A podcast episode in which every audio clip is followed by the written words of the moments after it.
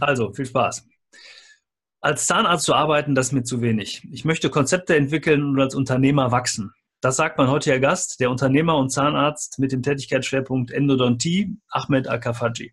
Zunächst mal herzlich willkommen für alle Zuschauer und Zuhörer hier zu einer weiteren Ausgabe des Podcasts Business Dog Erfolgsgeschichten Praxis. In diesem Podcast stellen wir Ihnen erfolgreiche Menschen vor, die ihren Weg in der Medizin in besonderer Weise gefunden haben und die uns Einblicke in ihre persönliche und berufliche Geschichte ermöglichen. Denn so viel ist klar, nicht jeder wird als Unternehmer geboren, bei den meisten steckt doch eine ganze Menge Arbeit dahinter. Wenn Sie mehr zum Thema Business Doc erfahren wollen, wie immer auf der Homepage www.businessdoc.online oder Sie schreiben mir einfach eine E-Mail an info@businessdoc.online. Ja, heute habe ich wieder einen Podcast-Gast, den ich schon seit einiger Zeit kenne. Das zieht sich ein bisschen durch hier bei, bei mir so im Interview. Ist aber auch sehr spannend, weil bei dem jungen Mann konnte ich die Entwicklung ähm, persönlich verfolgen und auch begleiten teilweise. Und das ist wirklich eine tolle Entwicklung. Das gucken wir uns gleich im Interview mit ihm noch ein bisschen genauer an. Zunächst mal herzlich willkommen, Ahmed, nach Bochum. Nee, in Herne bist du gerade, ne? oder? In Herne bin ich gerade, genau. Hallo, Oliver. Genau. Ähm, äh, bevor wir aber jetzt in die Frage-Antwort-Runde einsteigen, möchte ich dich nochmal für alle ähm, kurz ein bisschen genauer vorstellen. Aber auch da zieht sich schon wieder was durch. Ähm, ich habe ihn gefragt, ob er mir einen kurzen Lebenslauf schicken kann. Er hat mir nur drei Zeilen geschickt. Ähm, mhm. das ist bei ihm, er macht nicht viel Aufsehen um das, was er tut, aber das, was er tut, ist unglaublich effizient. Aber wie gesagt, da kommen wir gleich noch drauf. Ähm, Ahmed Al-Kafaji ist 29, ist richtig? Genau. 29 und ähm, lebt, ist verheiratet und lebt heute mit seiner Frau in Bochum. Er ist, wie gesagt, Zahnarzt und Facharzt beziehungsweise ähm, Arzt mit dem, mit dem Tätigkeitsschwerpunkt Endodontie, auch einer besonderen äh, Behandlungsweise, da kommen wir auch später nochmal drauf. Er hat 2009 Abitur gemacht, hat dann ein Studium der Zahn-, Mund- und Kieferheilkunde an der privaten Universität Witten-Herdecke absolviert, und zwar in den Jahren 2009 bis 2014 er war dann angestellter Zahnarzt von 2014 bis 2017 und ist jetzt seit 2017 niedergelassen mit seiner Mutter in einer Praxis in Bochum. Die, die Praxis hat mittlerweile neun Mitarbeiter, inklusive einen, eines angestellten Zahnarztes und zwei Praxisinhaber. Und ähm, die Praxis ist sehr, sehr stark gewachsen. Da würde ich gerne heute mit ihm noch drüber sprechen. Ahmed, herzlich willkommen im Business Talk Podcast. Und meine Einstiegsfrage wie immer, ähm, wer ist Ahmed Al-Kafaji und was macht er beruflich und privat mit eigenen Worten? Ja, also ähm, erstmal danke für die schöne Einleitung. Ähm, die ist auch mittlerweile veraltet. Die Praxis ist jetzt mittlerweile bei 14 Mitarbeitern, aber okay. kommen wir ja. später noch zu. Ähm, ja, also ich bin äh, im Prinzip aufgewachsen in äh, Norddeutschland, in äh, Lübeck. Also wir sind dann damals im Jahr 2000 nach ähm, Herne gezogen. Mein Vater ist Gefäßchirurg, meine Mutter Zahnärztin. Ähm, wir haben damals 2004 die Praxis, ähm, oder meine Mutter hat damals die Praxis, äh, in meine Praxis in Bochum übernommen und äh, da hat es eigentlich im Prinzip bei uns angefangen, dass ähm, ja, meine Mutter zwar die Zahnärztin in Bochum war, aber eigentlich die ganze Familie die Praxis übernommen hatte. Also wir, schon von klein auf waren wir regelmäßig in der Praxis, haben mitgeholfen, ähm, haben auch äh, damals Wände gestrichen und weiß ich nicht was alles gemacht und je älter ich wurde, desto mehr war ich auch ein bisschen eingebunden, also auch aus eigenem Interesse. Ähm, als ich dann in meinen Abiturjahren war, also 2008, 2009 rum, ähm, beziehungsweise eher 2008, da hatte ich die Überlegung, ähm, welche Richtung ich gehen möchte. Ähm, gab es alle Optionen, die im Prinzip für mich äh, möglich waren, wie zum Beispiel Jura zu studieren oder Medizin zu studieren, Zahnmedizin, Wirtschaft, was auch immer. Ähm, ich habe mir das Ganze alles angeschaut. Ähm, Jura fand ich ähm, ein bisschen, äh, also hatte nicht so ganz zu mir gepasst. Mhm. Äh, und dann im Prinzip blieb es bei Medizin oder Zahnmedizin, weil ich einfach ähm, damals eine ganz andere Vorstellung auch hatte von dem Beruf als das, was ich jetzt im Prinzip auslebe. Ähm, damals, ähm, ja, ich will mal sagen, war ich so naiv und dachte, es geht im Prinzip darum, den Menschen zu helfen und äh, wirklich nur äh, das Gute sozusagen in den Arzt gesehen ähm, oder das Fürsorgliche. Ich war dann, äh, ich hatte dann ein Praktikum gemacht in äh, einem Krankenhaus und habe festgestellt, dass ähm, das Leben im Prinzip völlig anders ist als Arzt, als man es sich im Prinzip vorstellt. Also es hatte damals schon für mich, war es für mich ziemlich klar, dass es ein wenig mit ähm, Arztsein zu tun hatte und vielmehr mit dem, ähm, ja, ich sag mal das Wort, also ich benutze gerne das Wort Versorgung. Mhm. Es geht den Krankenhäusern nicht darum, den Menschen zu helfen, sondern es geht darum, eine Grundversorgung äh, herzustellen. Und ähm, das fand ich erstmal mir, fand ich einfach zu schade. Also, dass ich dann halt so viele Jahre studiere und dann darauf reduziert werde, irgendwie jetzt die Grundversorgung hinzukriegen für die Kassen und äh, wen auch immer. Und ähm, ich hatte natürlich auch ähm, Zahnarztpraxen mir angeschaut, ähm, also nicht nur die heimische. Ich wollte natürlich auch gucken, wie es woanders ausschaut. Ich war bei einem Kieferorthopäden, ich war bei einem anderen Zahnarzt und ähm, habe festgestellt, dass es in einer Zahnarztpraxis auch ganz anders funktionieren kann. Also sicher, das Thema Versorgung steht natürlich ähm, an vorderster Stelle. Aber ähm, in einer eigenen Praxis, wenn ich mein eigener Chef bin, kann ich mir das alles so gestalten, wie ich es halt haben möchte. Also da habe ich wesentlich mehr Freiheiten. Ähm, ich habe auch mir wesentlich mehr Entwicklungspotenzial, als ähm, ich sag mal, ich die Möglichkeit in einem Krankenhaus gehabt hätte. Und das war für mich so ein bisschen der ausschlaggebende Punkt, warum ich letztendlich dann Zahnmedizin machen wollte und nicht ähm, Medizin. Ähm, da war der Weg in die Selbstständigkeit einfach einfacher. Ähm, ich habe dann 2009 angefangen mit der Uni, also ich habe in Wittenherdecke studiert. Ähm, dort hatte ich die Möglichkeit, ähm, also wir sind eine, Wittenherdecke ist eine sehr kleine Universität. Ähm, wir waren auch damals nur 30 Studenten, mittlerweile ist ja alles größer geworden. Ähm, und die ganze Uni bestand, glaube ich, aus nur 900 Studenten. Also ähm, man kannte wirklich jeden. und so hatte ich dann sehr früh Kontakt auch mit Wirtschaftswissenschaftlern, mit Kulturreflexionswissenschaftlern und so weiter und so fort. Ich habe auch entsprechend noch ein sehr großes Netzwerk mittlerweile. Ähm, und als ich dann 2009 angefangen habe mit dem Medizin oder mit dem Zahnmedizinstudium, ähm, habe ich mich dann ein bisschen intensiver auch in die heimische Zahnarztpraxis ähm, beschäftigt. Also ich habe gesehen, wie es halt in der Uni, in der Universitätsklinik selber läuft. Ähm, ich habe immer viel Input gekriegt, also vor allem natürlich im Studium medizinischen Input, den ich dann im Prinzip ähm, direkt weitergeben konnte in die heimische Praxis. Ähm, da habe ich Glück, dass meine Eltern beide, ähm, ich sag mal, jetzt nicht die Nase weit oben haben und sagen, ja, mach du erstmal dein Studium, sondern mich sehr früh dann, oder einfach, ich bin auf offene Ohren gestoßen. Mhm. Ähm, die haben versucht auch dadurch zu profitieren, ne, dass ich jetzt gerade frische Sachen mir aus der Uni ähm, nehme. Wir haben dann damals ähm, auch eine CAD-Camp Schleifeinheit gekauft, was jetzt nicht so verbreitet war zu der Zeit. Das war auch, ich sag mal, so ein Beginn des Aufschwungs, ähm, weil man einfach mir dieses Vertrauen entgegengebracht hat. Mhm. Ja, also ich habe halt ähm, Dinge ähm, gesehen und gelernt, wo meine Eltern beide einfach nicht die Möglichkeit zu hatten, einfach weil man schon im Berufsleben zu lange integriert war. Mhm. Ähm, das hatte mich dann umso mehr motiviert, dass ich dann immer mehr in die Praxis reingegangen bin, parallel zum Studium. Ich habe ähm, die EDV gemacht, ich habe ähm, Abrechnungen dann angefangen selber zu machen. Ich, ähm, also das ging dann teilweise so weit, dass ich dann in der Zahnklinik festgestellt habe, dass die Universitätszahnklinik äh, Abrechnungsfehler macht und bestimmte Positionen nicht abrechnet. Ja. Äh, ich muss da gerade so ein bisschen schmunzeln, weil wer, wer, dich kennt, der, der weiß, dass du das ernst meinst an dieser Stelle, dass das kein Spaß ist, dass du deinen, deinen Professoren an der Uni gesagt hast, wie sie es richtig machen sollen. Ich würde nur noch mal gerne einen, einen Schritt zurückgehen, weil du hast ganz am Anfang was gesagt, was ich schon sehr spannend fand. Du hast gesagt, wir haben die Praxis gekauft. Ähm, zu dem Zeitpunkt, als deine Mutter die Praxis gekauft hat, ähm, warst du noch relativ jung. Um nicht zu, du hast, glaube ich, das war vor, das war vor deinem Abitur, glaube ich sogar. Mhm. Ähm, bist du, bist du geprägt worden durch einen unternehmerischen Haushalt? Also ich sage jetzt mal, wie waren die Gespräche bei euch? Wenn du sagst, wir haben das gekauft, habt ihr tatsächlich miteinander auch darüber gesprochen und du hast gleichzeitig auch gesagt, deine Eltern haben dir immer das Vertrauen entgegengebracht, neue Dinge auch mit einzubringen, ähm, weil sie vielleicht, das ist jetzt die Frage, das selber unternehmerisch nicht entscheiden wollten, nicht konnten oder einfach die Familie das, das Ganze gerne gemeinsam beschlossen hat? Mhm. Also ich glaube, das ist ähm, das ist tatsächlich was Besonderes bei uns gewesen. Ähm, 2004 haben wir die Praxis äh, gekauft. Da war ich äh, 15 mhm. ähm, und da war ich im Prinzip auch komplett eingebunden in den gesamten Gesprächen. Also ähm, was Steuerberater angeht und so weiter und so fort. Also in sämtlichen Gesprächen hat mein Vater mich mitgenommen, ähm, hat gesagt, du hörst dir das jetzt an, ne? du schaust, was wir da machen.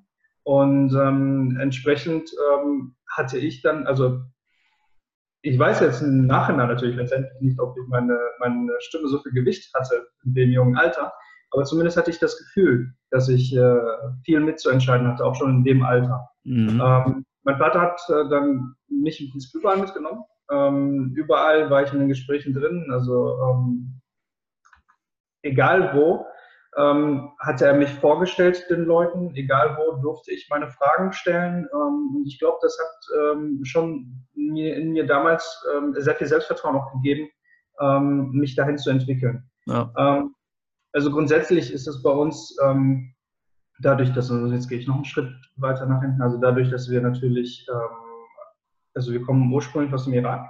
Mhm. Ich bin auch dort geboren, ich bin ja nicht äh, in Deutschland geboren tatsächlich, mhm. mit fünf Jahren hierher gezogen, ähm, dass man natürlich dann als Familie, also dass wir als Familie sehr zusammengehalten hatten und äh, uns natürlich überall in allen Bereichen unterstützt haben.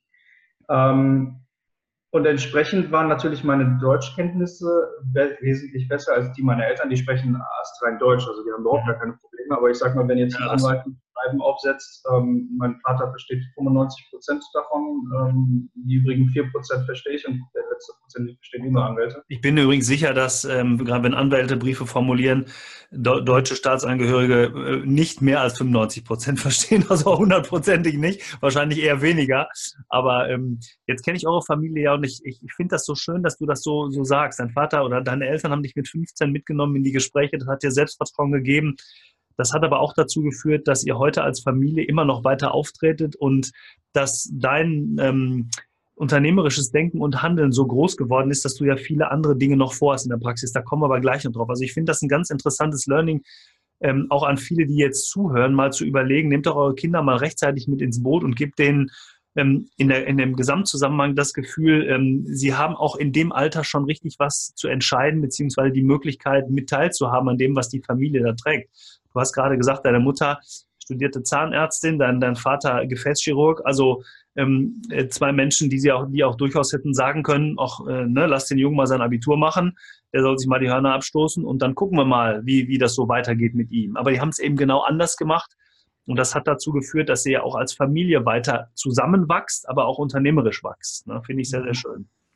Ähm, du hast noch was gesagt, und zwar ähm, das Thema Studium auf der einen Seite, also ähm, wobei Wittenherdecke ist eine sehr praktisch, äh, praxisorientierte Universität. Trotzdem hast du gerade gesagt, das, was ich im Studium gelernt habe, war die eine Sache, aber die andere Sache war, was ich dann im Praktikum erfahren habe über das Thema Medizin. Ähm, hast du den Eindruck, die Ausbildung an der Universität müsste noch praxisorientierter sein, noch mehr andere Themen mit einbeziehen?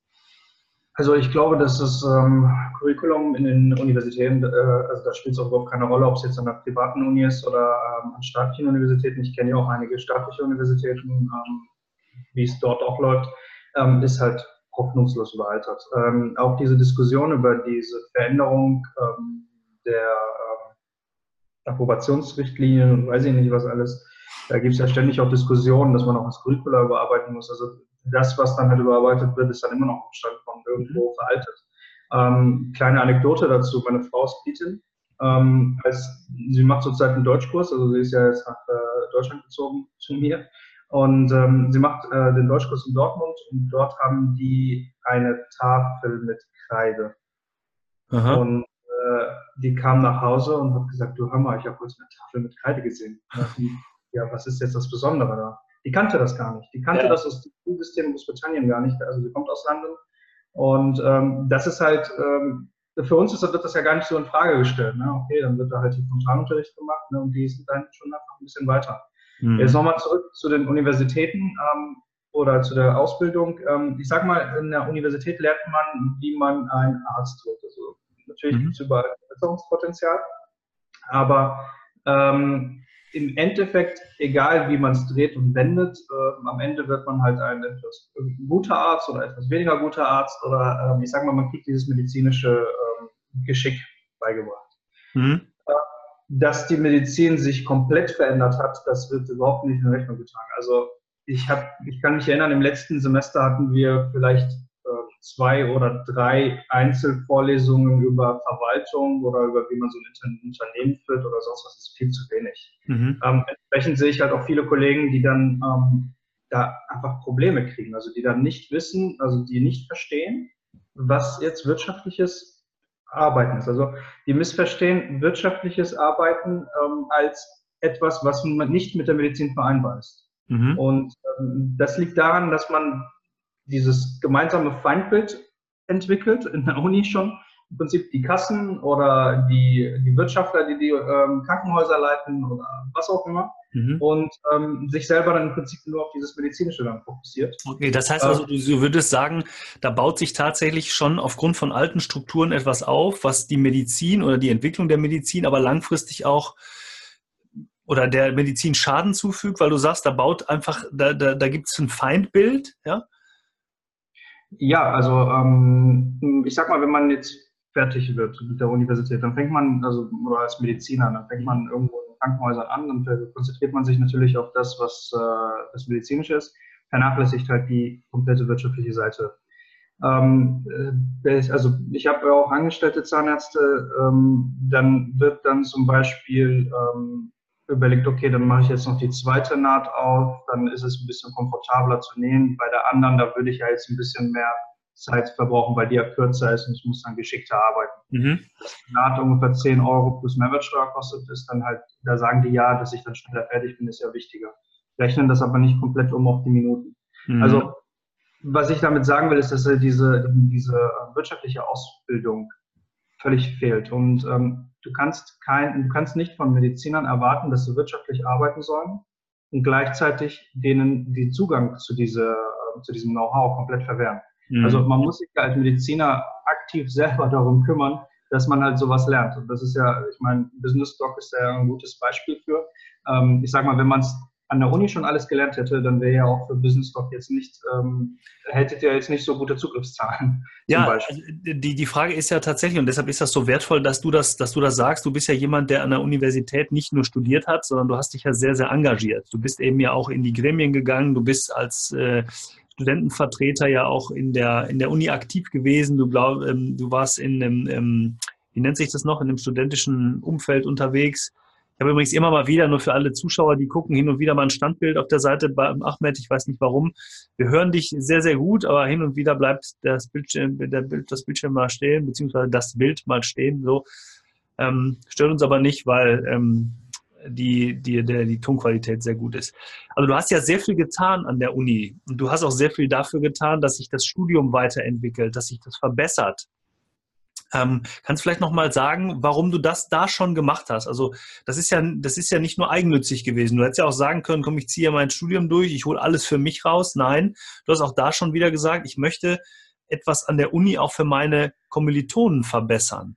Wo, also ich bin da so ein bisschen mehr reingedrängt worden. Ähm, dadurch, dass ich, ähm, also wie ich schon gesagt hatte, sehr viel Wert auf Kontakte und äh, Netzwerke gelegt hatte, ähm, habe ich sehr, sehr schnell sehr, sehr viele Menschen kennengelernt und ähm, habe mich im Prinzip in viele Dinge auch einbinden lassen. Also da bin ich auch so ein bisschen mehr reingedrängt worden. Mhm. Ähm, habe das dann aber auch ähm, so umgesetzt, wie ich es für richtig gehalten hatte. Also ich habe da jetzt, ähm, deswegen habe ich mir auch ganz viele Feinde in der Uni gemacht.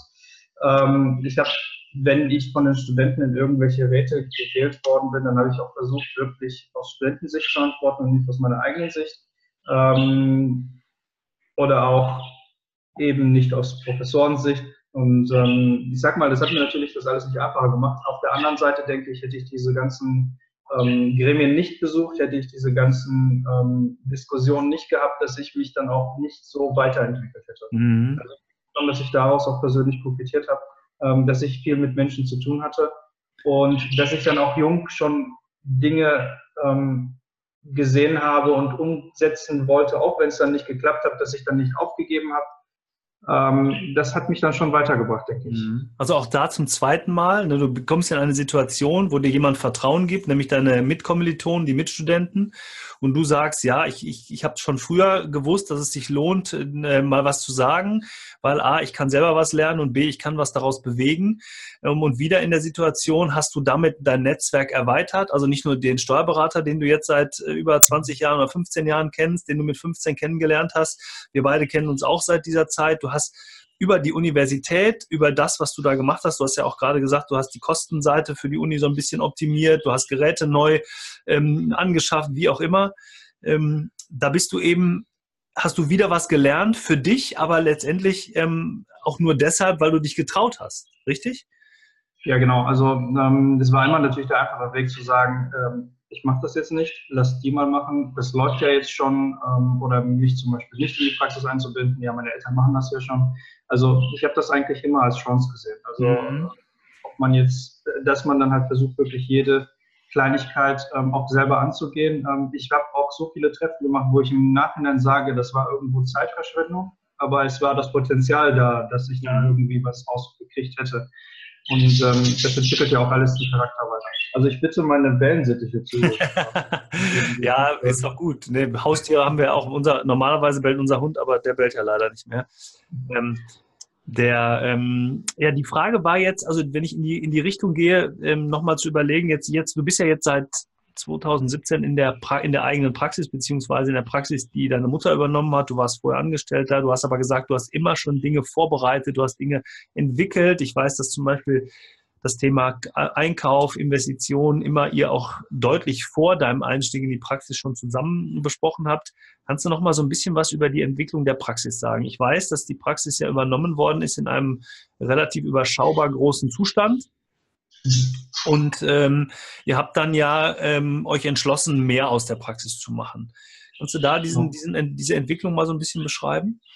Ja, also 2004 war die Praxis ähm, schon einige Dekaden alt. Ähm, da war es jetzt nicht so, dass man, äh, ja, wie soll ich sagen, ähm, ins gelegte äh, Nest äh, mhm. gegangen ist. Wir haben am Anfang relativ wenig investiert und nur das Notwendigste, wie zum Beispiel digitales Röntgen oder ähm, ich sage mal so die grundlegenden Sachen, die man halt jetzt in der modernen Praxis hat, Mhm. Ähm, da ging es meinen Eltern erstmal darum, Kapital aufzubauen. Ähm, die hatten ja, die waren ja bei Null mhm. sozusagen. Mhm. Wir hatten ja nicht die Möglichkeit, äh, vorher groß anzusparen. Wir sind ja äh, aus dem Irak ja gekommen.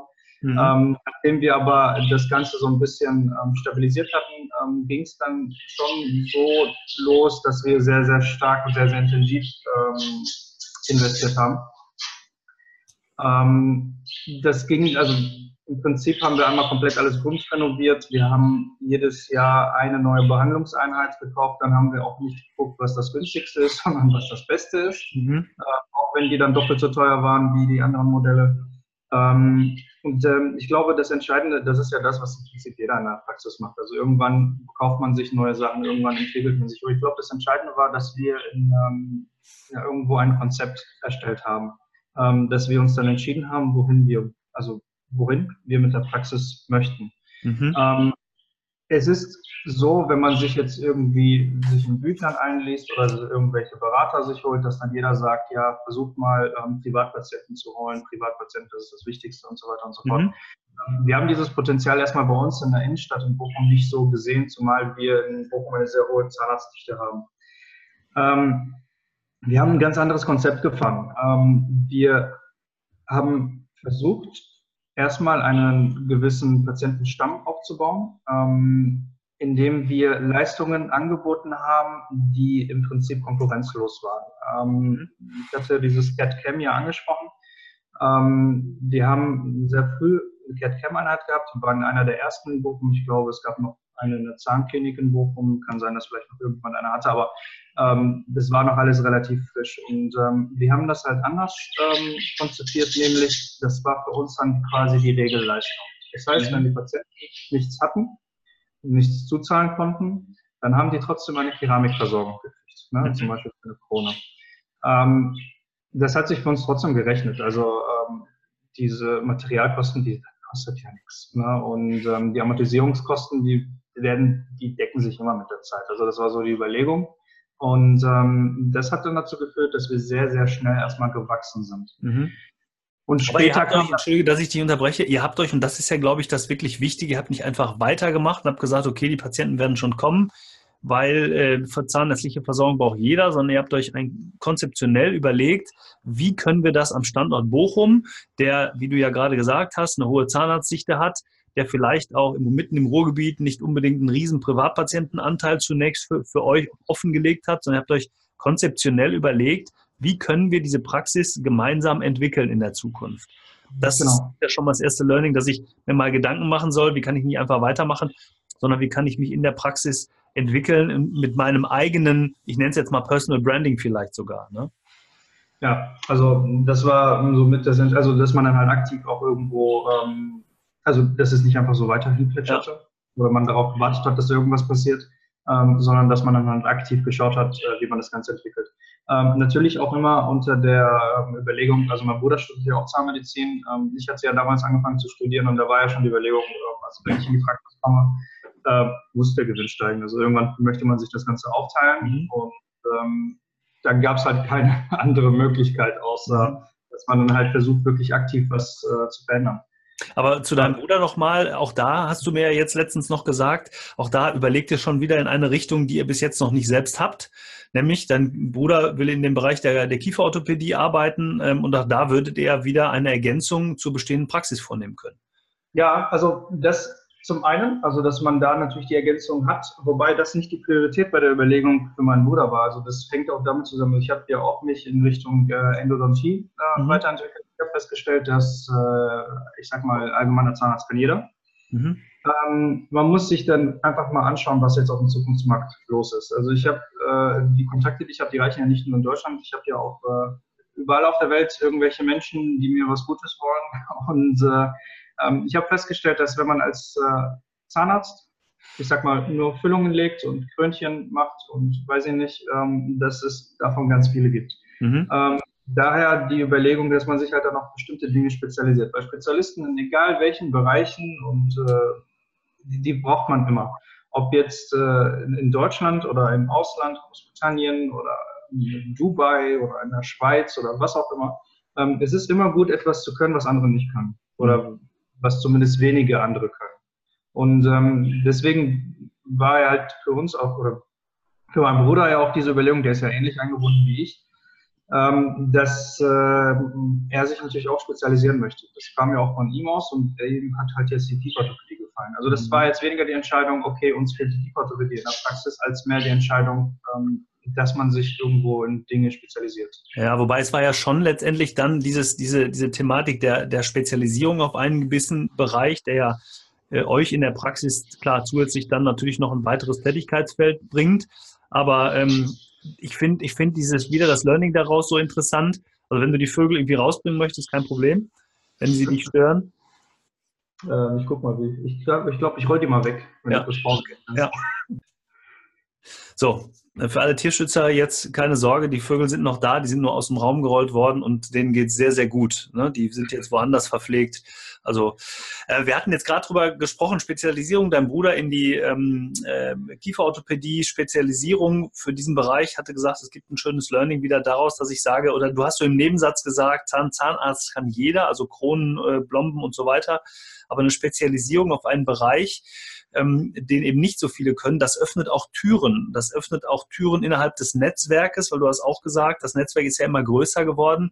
Und das, ich verstehe da so ein bisschen raus. Das war ja auch mein Einstiegssatz. Ich möchte Konzepte entwickeln und als Unternehmer wachsen da könnte in Zukunft noch viel mehr kommen. Also nicht nur die Zahnarztpraxis Dental Care in Bochum, beziehungsweise die, die, die Einheit, ähm, die wir übrigens mit allen ähm, äh, Verlinkungen versehen, also auch in die Shownotes. Jeder kann dann auch auf eure Praxis gehen, kann sich auch vielleicht, wenn, wenn du es erlaubst, mal persönlich für, an dich wenden. Vielleicht kannst du dem einen oder anderen noch ein paar Tipps geben. Also die Verlinkung machen wir auf jeden Fall, dass man auch mal einen Eindruck kriegt, wie ihr da arbeitet. Ähm, ja, gerne, also da was passiert in der Zukunft noch? Was habt ihr vor? Ja, also ähm, für mich ist es ja immer so, dass ich äh, nie irgendwie mit dem Status quo zufrieden bin. Ähm, ist natürlich jetzt nicht unbedingt immer die beste Eigenschaft, aber ähm, führt natürlich auch zu positiven Ergebnissen. Ähm, also für mich ist es wichtig, dass man sich entwickelt. Also in welche Richtung ist mir auch erstmal egal. Hauptsache man tut sich entwickeln. Ähm, es gibt viele Optionen, die ich mir im Prinzip offen halte. Also es gibt die Möglichkeit, die Praxis zu verkaufen, eine neue Praxis zu gründen, dann in fünf Jahren aufzubauen, nochmal zu verkaufen. Mhm. Ähm, die Möglichkeit, ähm, dass ich mir was wirklich im Ausland besuche. Ähm, das ist sogar eine relativ ähm, eine Option, die jetzt nicht so abwegig ist, weil mir das System in Deutschland ja ist so ein bisschen undankbar. Mhm. dann gibt es halt die Option, dass man die Praxis weiter vergrößert, dass man die Etage darüber jetzt auch noch mietet, dass man daraus dann irgendwo auch eine kleinere Zahnklinik macht.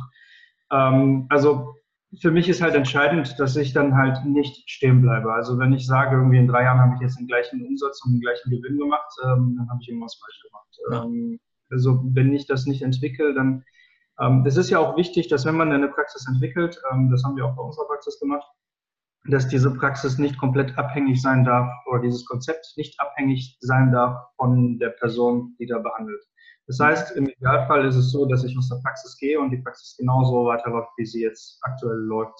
Mhm. Und ähm, um das halt hinzukriegen, muss man halt ein gewisses Qualitätsmanagement einführen.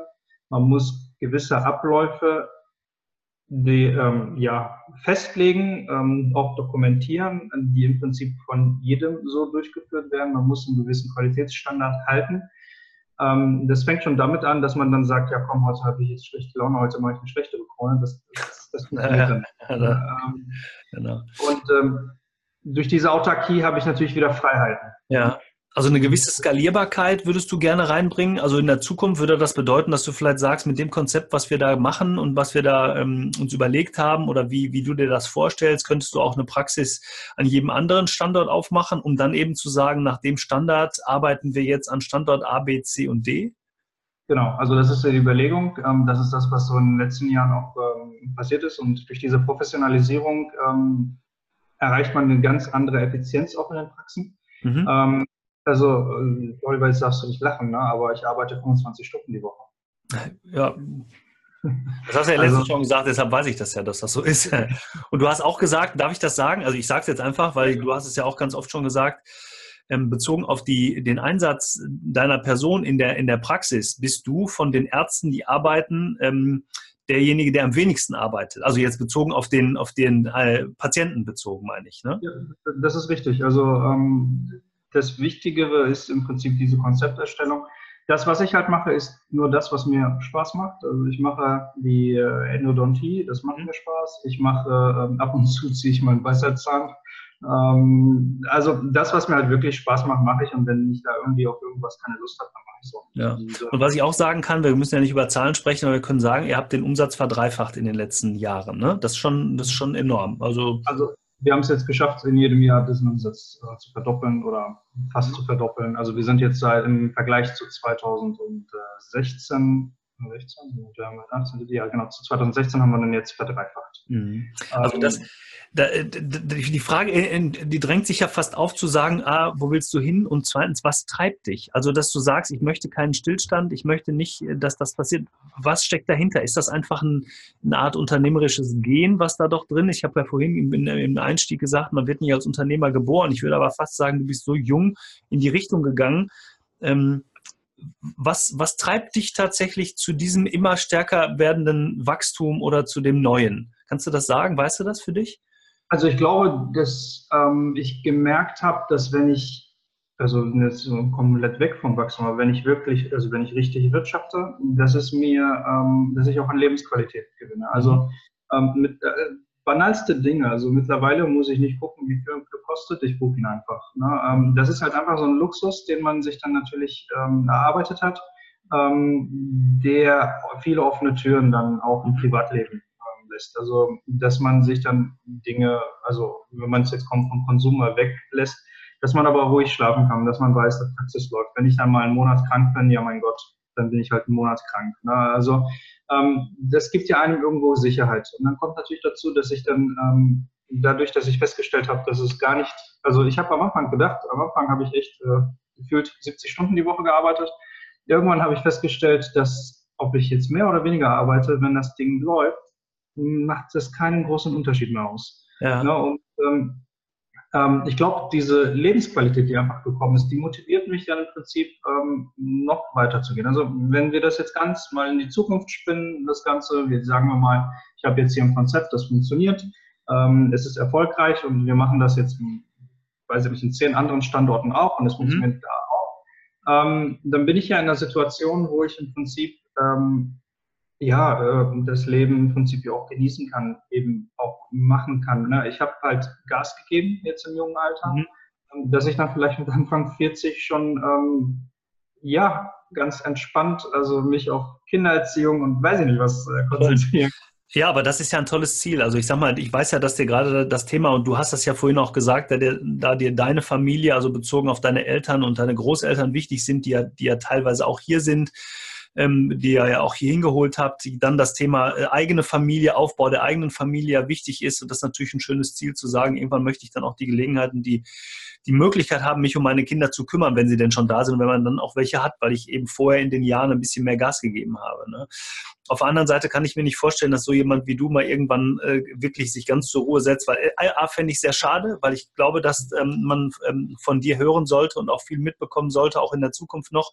Und ich glaube, du kannst ganz vielen anderen eben auch den Weg ein bisschen mit aufzeichnen und damit aufzeigen und damit eben wieder auch einige Dinge zurückgeben. Und das hast du an der Uni getan, das hast du jetzt ja auch, ich denke, das ist so ein bisschen ja auch die, die Verantwortung deiner Familie gegenüber, ne, die dir damals Möglichkeiten gegeben haben und du sagst jetzt, ja, ich gebe das auch meiner Familie zurück, damit meine Eltern eben auch irgendwann ihren Ruhestand genießen können. Ähm, eine Sache noch zum Schluss, ich gucke mal so ein bisschen auf die Uhr, wir haben jetzt knapp 40 Minuten im Podcast. Ähm, wenn du überlegst, was du in Zukunft machen willst, dann hört sich das ja für mich so an, als wenn du überwiegend konzeptionell arbeiten möchtest. Ich weiß, da sind schon wieder neue Gedanken in deinem Kopf bezogen auf ähm, Dinge, wie kann ich andere Zahnärzte mit ins Boot holen, wie kann ich die ähnlich unternehmerisch aufbauen. Ähm, welche Gedanken sind da noch in deinem Kopf? Also ich sag mal, ich hatte dir ja gesagt, dass ich gerne das mache, was mir Spaß macht. Also ich versuche nicht Dinge zu tun, ähm, wo ich halt gar keinen Spaß dran habe. Also ähm, ich sag mal, ich kann mir nicht vorstellen, dass ich irgendwie in irgendeinem Bereich äh, Mikrobiologie referiere oder weiß ich nicht was. Mhm. Ähm, sondern ich sag, das, was jetzt ähm, mir auch zum Beispiel sehr viel Spaß macht, ist ja so solche Geschichten, wie wir das jetzt gerade machen. Mhm. Ähm, dass man dann halt auch Leute mitnimmt. Ähm, ich habe auch also ich will auch meinen, dass ich ähm, als Ausbilder in der Praxis ähm, das auch relativ gut kann, dass ich die Mädels auch gut entwickeln kann. Also ich sag mal, Lehre hat mir auch immer ein bisschen mhm. Spaß gemacht, wenn man ja. Leuten mitgibt, ähm, weil ich dann sehe, dass es auch den Leuten hilft, dass es da wirklich weiterbringt. Und es kommt dann wieder zu diesem Thema Netzwerken. Also Netzwerken mache ich nicht, um irgendwie Profit rauszuschlagen, sondern weil ich, weil es mir auch einfach unglaublich viel Spaß macht, viele verschiedene Menschen kennenzulernen, viele verschiedene Geschichten zu, zu hören. Und ähm, deswegen, wenn ich mir halt vorstelle oder die Gedanken, die ich dann im Prinzip in Zukunft habe, ist, dass man natürlich irgendwo eine Art Curriculum aufbaut oder wie auch immer, was halt ähm, nicht auf dieses Medizinische bezogen hat, weil Medizin lehren, das können die Profs viel besser. Das, es gibt auch viele Kollegen, die können das auch viel besser. Ähm, aber ich glaube, das, was ich ganz gut kann, ist ähm, den Leuten eine Vision zu geben, wie man sich in der eigenen Praxis entwickeln kann, ähm, wie man sich ähm, in, dem, in den eigenen Geschäften sozusagen ähm, auch wohlfühlt. Ja. Und, und wieder, ja, wieder, wieder ein ganz klasse Satz, äh, so zwischendurch mal eben, in dem du ganz klar sagst, ich kann Dinge gut, ich kann aber auch einige Dinge nicht und in den Dingen, die ich nicht gut kann, können, kann man andere mit ins Boot holen, sich vernetzen und damit ähm, gemeinsam doch vielleicht noch viel, viel mehr bewegen, als wenn man immer versucht, alles selbst machen zu müssen, sondern mhm. vielleicht sich auf die Dinge äh, beschränkt oder auch äh, die Dinge in den Vordergrund stellt, die einem persönlich wichtig sind, viel Spaß machen. Ich glaube, wenn man das tut aus dem Herzen heraus, sind sowieso viele Dinge viel einfacher. Ahmed, äh, das war ganz super. Ich würde gerne noch zwei, drei ähm, kurze Fragen, kurze Antworten mit dir besprechen. Das mache ich immer zum Schluss. Ähm, auch wenn ich habe noch zwei, drei, vier, fünf Fragen hier stehen, würde aber unsere Interviewzeit sprengen. Ich weiß oder ich hoffe, dass wir beide auch zukünftig noch ganz viel zusammen machen. Ähm, ja. Denn dann, ich habe letztens schon geschrieben in einem Post, ähm, dass ich glaube, das habe ich ja gerade auch gesagt, dass wir von dir auch zukünftig noch eine ganze Menge hören werden und deshalb ähm, ja, steigen wir jetzt mal hier in diese kurze Frage, kurze Antwortrunde ein. Die Zukunft der Medizin. Wohin entwickelt sich die Medizin aus deiner Sicht in den nächsten fünf bis zehn Jahren? Ich glaube viel in Automatismen. Also da wird viel, ähm, also jetzt die eigentliche Medizin jetzt nicht, das Handwerk jetzt nicht so bald, aber dass vieles ähm, von Computern ähm, automatisiert durchgeführt wird, dass dann der Operateur im Prinzip nur noch im OP-Saal ist und äh, ich sag mal, da wird viel, weil es um Versorgung geht und nicht um Medizin, da geht viel, ähm, glaube ich, äh, verloren in den ja. nächsten Jahren. Mhm. Siehst du das positiv oder negativ?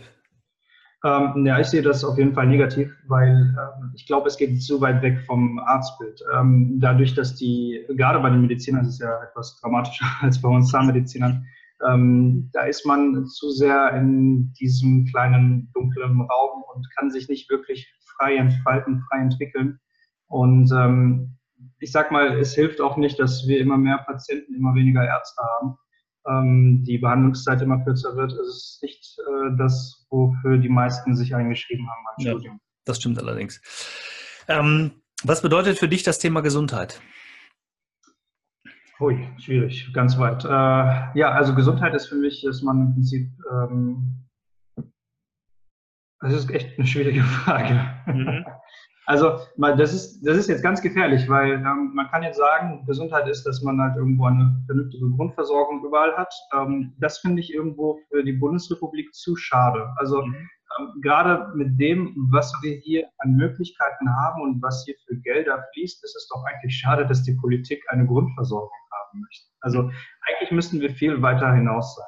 Mhm. Ähm, Gesundheit ist für mich, dass halt jeder Mensch so behandelt wird, wie es ihm gerecht wird. Mhm. Ähm, dass es dann halt auch unabhängig von Einkommensklassen ist. Also so eine Art, ähm, also das ist natürlich schwierig umzusetzen und man muss dann halt auch gucken, wie man das dann letztendlich umsetzt. Aber das ist halt so für mich Gesundheit. Das ist eben nicht nur die Versorgung. Ja. Und welchen Stellenwert hat Gesundheit für dich persönlich? Ja gut, also ich komme ja aus der Gesundheitsbranche, also wenn ich jetzt das auf Zähne beziehe, ich glaube, mein größter Albtraum ist es, irgendwo eine Karies zu kriegen. Mhm. Also wichtig ist, dass man natürlich selber auch in der Familie auch gesund bleibt, dass man dann ähm, also das ist ja im Prinzip das Schlimmste, was einem passieren kann. Ne? Also wenn die Gesundheit fehlt, ähm, da fehlt auch viel an Lebensqualität. Ja. Welche Eigenschaften sollte aus deiner Sicht ein Arzt als Unternehmer haben? Er sollte Menschen lesen können. Ähm, nicht nur Patienten, sondern auch andere Menschen. Also seien es jetzt, äh, sei es jetzt ein Steuerberater oder mhm. Anwälte oder was auch immer. Also okay. er sollte die Eigenschaft haben, Menschen zu lesen und er sollte für sich selbst ähm, ich sag mal, Bescheidenheit. Weil mit Bescheidenheit kommt man viel weiter als mit Arroganz. Mhm. Muss man auf jeden Fall so stehen lassen. Gibt es ein Buch oder einen Film, der dich besonders erreicht, mitgerissen oder motiviert hat, den du hier empfehlen kannst?